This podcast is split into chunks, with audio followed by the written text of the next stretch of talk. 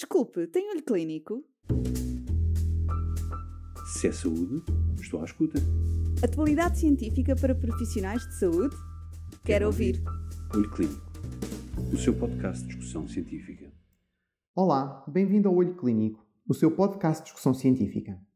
Neste episódio é abordado o tema chemsex, descrito como uma atividade sexual potenciada por substâncias químicas praticada normalmente em festas e orgias, onde o sexo é misturado com drogas, tais como mefradona, anfetaminas e GHB, que são consumidas para reduzir inibições e aumentar o prazer. Se tem interesse no tema chemsex, fique connosco e ouça com atenção o Dr. Eugênio Teófilo, médico de medicina interna e assistente hospitalar do Centro Hospitalar Lisboa Central, Hospital dos Capuz. Olá, eh, bem-vindos a mais um episódio. Vamos hoje falar sobre chemsex. Portanto, chemsex, por definição, é a utilização de drogas antes ou durante o, o ato sexual uh, e a ideia uh, da utilização deste tipo de drogas é facilitar, aumentar e prolongar a experiência do ato sexual. Há vários tipos de drogas que são utilizados, mais frequentemente são fármacos que são ligados às anfetaminas, mas há outros tipos de fármacos que são utilizados como os, os uh, análogos do ácido gamma-aminobutírico, e ainda da mef mefedrona, que é o análogo das ketonas, e esporadicamente utilizada a ketamina, não sendo cada vez menos hoje em dia uh, utilizada, mas ainda sendo bastante usada a cocaína também. Portanto, são os principais grupos uh, de drogas recreativas que são utilizadas durante uh, o chemsex.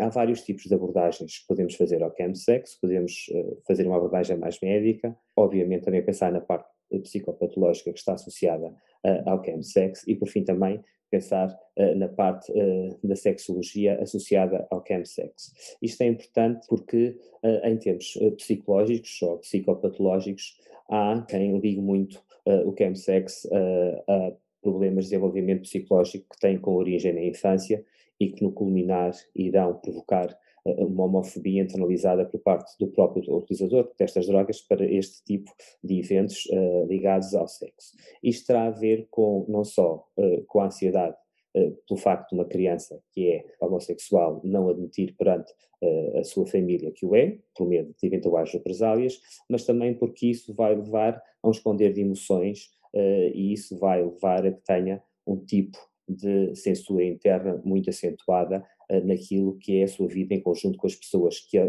rodeiam, a criança, uh, e das quais ela depende. Portanto, uh, o facto de haver esta ansiedade e haver esta censura interna para não mostrar aos que rodeiam o qual é o seu tipo de desejo sexual pode levar mais tarde, portanto, a que as pessoas possam ter este tipo de comportamentos. Por outro lado, também, hoje em dia, sobretudo com a disseminação do sexo online, uh, parece que de facto as crianças numa idade mais precoce têm um contacto com o sexo não direto, não físico, mas por exposição na internet.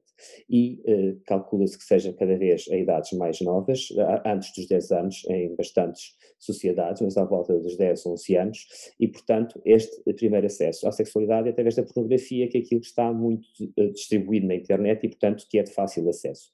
As experiências físicas, obviamente, serão posteriores e, regra geral, são à volta dos 15 ou 16 anos, variando um pouco também com as sociedades onde a pessoa está inserida.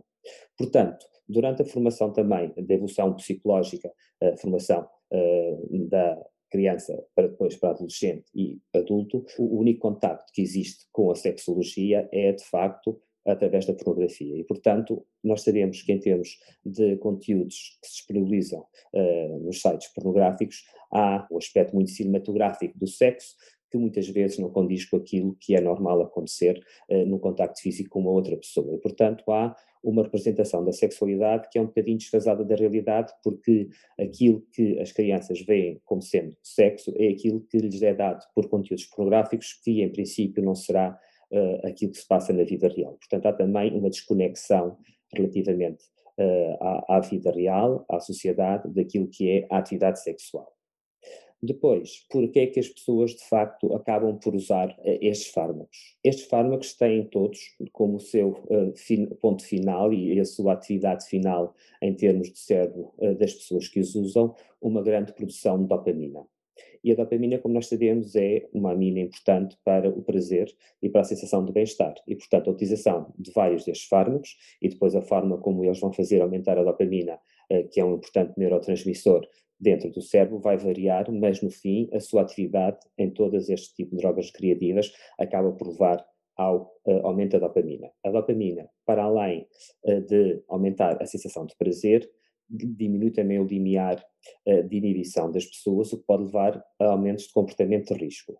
E este é um problema que está descrito em várias zonas nesta altura do mundo, onde há uma grande disseminação do chemsex, é que começaram a haver mais doenças de transmissão sexual, nomeadamente hoje em dia a hepatite C começa a ser um, a sua forma de transmissão em determinadas sociedades, sobretudo no mundo ocidental, é o sexo entre homens e deixou de ser o que era que nós estávamos habituados, a utilização de drogas endovenosas. É importante que estes fármacos, portanto, ao darem esta sensação de menos inibição e de melhor sensação de bem-estar, formam em si com que estas pessoas que se utilizarem estas drogas em conjunto, uma, com uma comunidade em que se auto-apoiam uns aos outros, uh, e, portanto, vão permitir reforçar mais uma vez a utilização destes fármacos, porque, regra geral, o chemsex não é utilizado só com duas pessoas. A maioria das vezes acaba por ser utilizado em sexo em grupo e, portanto, também daí o maior risco de transmissão de doenças sexuais, porque vão ter várias pessoas em atividade sexual e, grande parte das vezes, sem proteção com o uso de preservativo. Há depois ainda uma parte, uh, em termos da sexologia, que é importante abordar, que quando nós pensamos na atividade sexual, ela começa com uma fase de desejo. Essa fase de desejo, a seguir, leva a uma fase de excitação. A fase de excitação, regra geral, leva ao ato sexual com uma outra pessoa e, por fim, termina num orgasmo. E, portanto, há uma descida tanto da excitação como do desejo após o orgasmo. A maior parte destes fármacos, que são utilizados no campo sexo, eh, têm um problema que passa por externalizar eh, a excitação.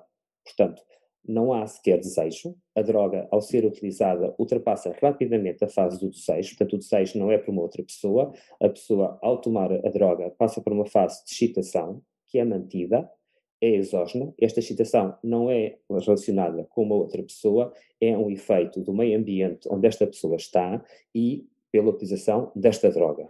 E depois a pessoa, obviamente, vai entrar num ato sexual, que pode ser com uma, com várias pessoas, mas com outro problema é que enquanto durar uh, este período de atuação destas drogas, destes psicofármacos uh, utilizados no chemsex, não há nunca atingimento, muitas vezes, do orgasmo e a, a pessoa mantém uma fase de planalto enorme da excitação, nunca havendo a descida pronto para o orgasmo. Portanto, temos pessoas que podem estar horas, por vezes dias, sobretudo quando são orgias com muitas pessoas, em que estão em constante excitação, obviamente sob o efeito dos fármacos usados para o chemsex, mas sem nunca muitas vezes atingir um orgasmo durante este tempo todo e após terem relações sexuais com várias pessoas. Há, uh, em alguma literatura têm sido escritas atos, por exemplo, é frequente ver-se uh, nos sets em que, se, em que se filmam filmes pornográficos, dos atores estarem a ver filmes nos seus telemóveis para ficarem excitados, para entrarem dentro uh, do para fazer uma, terem uma performance sexual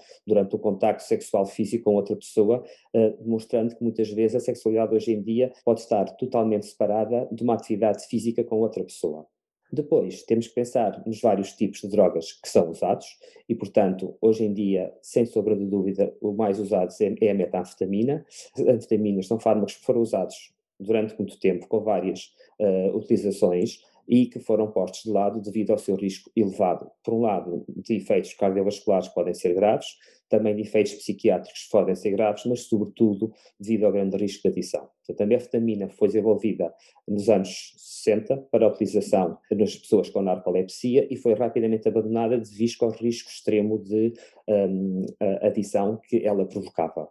Outros fármacos, como a mefedrona, que são lactonas, mas que também acabam por aumentar a dopamina no sistema nervoso central, têm menos risco de adição, mas também são muito aditivas. A mefedrona e este tipo de drogas sintéticas uh, são mais conhecidos, têm vários tipos de nomes, porque são drogas sintéticas, são vendidas uh, com vários tipos de nomes. O Bloom foi uma das formas e que provocou uh, bastante patologia em muitas pessoas, muito disseminada aqui em Portugal e também outros países ocidentais. A cocaína já foi mais usada, mas hoje em dia ainda é bastante usada neste contexto de chemsex e uh, a ketamina. Esta sim é uma droga que está a ser menos usada e uh, o papel da ketamina ao ser utilizada no chemsex é que dá uma dissociação, muitas vezes com efeito alucinogénico, e é isso que poderá dar prazer a algumas pessoas. A ketamina, por outro lado, em termos de líbido, faz com que uh, a pessoa mantenha líbido, mas muitas vezes não há excitação e, portanto, as pessoas depois vão ter que usar outros fármacos, que hoje em dia também se usa muito no âmbito do chemsex. São os inibidores da fosfodiesterase 4, o mais conhecido e mais célebre é o primeiro, que é o sildenafil, mas também utilizam fármacos da mesma classe. Temos pessoas que, apesar de terem uma excitação mental, não têm capacidade de ter ereção, por exemplo, e portanto vão ter que tomar uma outra droga ainda eh, para conseguirem ter uma performance sexual que as permita ter atividade sexual de acordo com o, aquilo que estão a sentir. A semivida destes fármacos é muito variável e a potência também. A metafetamina pode ser vendida em duas formas, ou na forma de pó ou na forma de cristais. A potência da metafetamina na forma de pó é média-baixa, mas na forma de cristal tem uma potência enorme. Todos estes fármacos, obviamente, que são manipulados não em laboratórios uh, certificados para fazer este tipo de manipulação destes fármacos, mas são coisas uh, amadoras e, portanto, muitas vezes temos muita variação uh, da potência destes fármacos e, portanto, os efeitos secundários que se podem ter são verdadeiramente, por vezes, trágicos. E isto foi muito frequente com um outro fármaco que foi muito utilizado também nos anos 80 e 90, que foi o GHB, o GHB, portanto, que é um análogo do ácido gama-aminobutírico e que pequenas variações na composição do GHB poderiam levar as pessoas a entrar em coma e, eventualmente, morte. E depois, portanto, é uh, o tipo de efeito adverso que nós temos. Hoje em dia, e porque também este tipo de chemsex é muito utilizado por pessoas com infecção por HIV, nós temos que pensar nas interações que podem ocorrer com a medicação antirretroviral uh, que os doentes possam estar a fazer. E, portanto, há de facto alguns tipos de drogas que têm um maior potencial de interação e sempre que nós pensamos nessas interações estamos a pensar nos regimes antirretrovirais potenciados ou por copacistato ou por ritonavir e, portanto, temos que fármacos, precisamente uma metafetamina ou a mefedrona, têm risco acentuado de interações medicamentosas. Portanto, tem muita atenção nos regimes que, se nós tivermos a noção de que um doente nosso faz chemsex, temos que averiguar o que faz e, eventualmente, alterar o seu regime terapêutico de forma a reduzirmos, francamente, o risco de toxicidade muito grave por causa de estarmos a usar regimes potenciados. Outros fármacos como o GHB não se conhece se há interação ou não há, nunca foram estudados como tal. A ketamina sabemos também que tem um alto risco de interações medicamentosas com os potenciadores, quer seja o cobicistat, quer seja o ritonavir.